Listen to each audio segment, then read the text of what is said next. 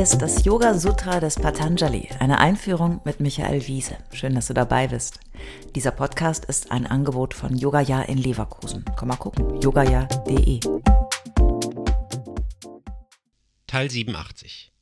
Wir starten heute die letzten beiden Stufen der Erleuchtungsrakete. Wir haben in der letzten Folge gelernt, dass Yoga Chitta Vritti Nirodha bedeutet, nicht nur den Geist zur Ruhe zu bringen, sondern auch die makelnde Funktion des bewertenden Geistes runterzufahren. Der bewertende Geist vermittelt zwischen Objekten und dem wahren Selbst, so die philosophische Idee.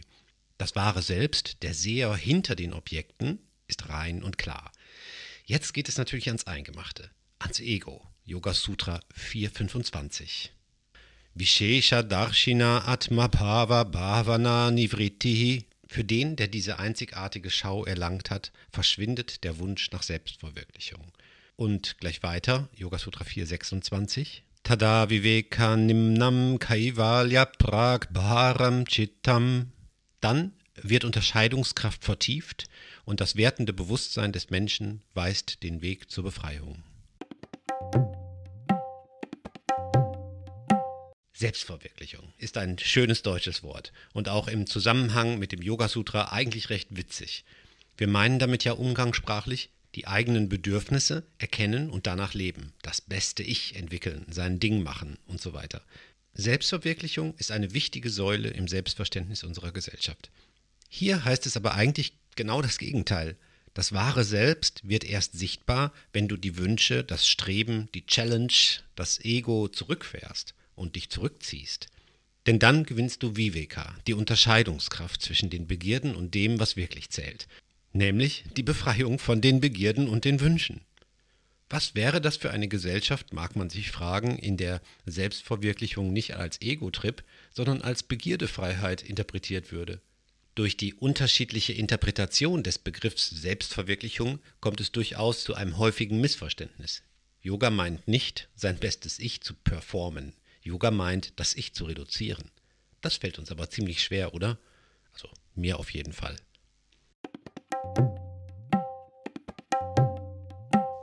Okay, gehen wir weiter. Interessant ist, dass selbst hier am Ende des Yoga-Wegs in den nächsten beiden Sutras noch einmal die Hindernisse thematisiert werden. Man sollte meinen, dass man die doch wohl nun schon überwunden haben sollte, oder doch nicht? Yoga Sutra 427 Tachitreshu Pratyaha Antarani Samskarabhyaha. Diese Sichtweise wird durch Vorprägungen wieder abgebrochen und dann tauchen andere Eindrücke auf. Und weiter Yoga Sutra 428. Hanamesham Kleshavaduktam. Die Beseitigung dieser Vorprägungen erfolgt, wie es schon für die spirituellen Bürden Klesha beschrieben wurde. Wir erinnern uns, die Klesha, die großen Bürden, das waren falsches Wissen, Avidya, Ich-Verhaftung, Asmita, Gier, Raga, Abneigung, Dvesha und eine tief sitzende Angst, Abhinivesha. Also die ganz großen Themen. Das zeigt uns nochmal, dass erstens das vierte Kapitel des Sutra für sich selbst steht und nochmal alles Wesentliche bündelt, aber auch, dass das Thema Hindernisse, Kleshas, selbst für die begabtesten Yogis und die fleißigsten Übenden nie, wirklich niemals zu unterschätzen ist. Wichtig finde ich, dass Patanjali hier selbst einen Verweis wie einen Link einbaut. Mache ich jetzt auch so. Mehr über Kleshas findest du in Teil 33 dieses Podcasts. Zeit für die Mega-Erleuchtung. Yoga Sutra 429. Prasamkhyane Pyukusida Syach Savata Vivekyate Dharma Mega Samadhi. Ist auch bei der Meditation kein Eigeninteresse mehr vorhanden, kommt Unterscheidungskraft. Man erreicht die Dharma-Wolke und ist im Samadhi.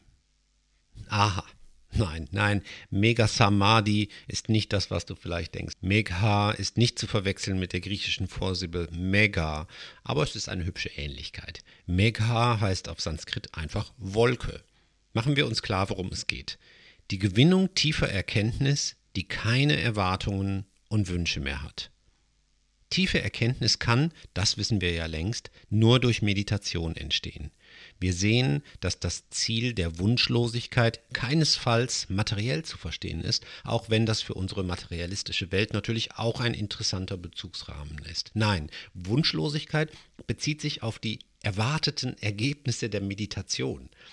Auch die Meditation knüpft sich oft an Erwartungen und Hoffnungen, was wir mit der Meditation zu erreichen wünschen. Das geht nicht. Freiheit, daran erinnert uns Patanjali her, kann erst entstehen, wenn wir jegliche Erwartungen ablegen und überwinden. Dann landen wir wörtlich in der Dharma-Wolke, in der Wolke der kosmischen Ordnung.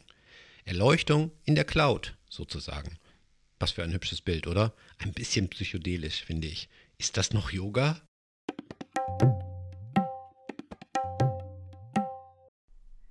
Alle bisherigen Folgen kannst du jederzeit nachhören, auch wenn du jetzt erst eingestiegen bist. Hast du Fragen oder ein Feedback zu der Philosophie-Reihe, dann schreib uns gern oder kommentiere auf unserer Website. Dort findest du auch weitere Buchtipps und Empfehlungen.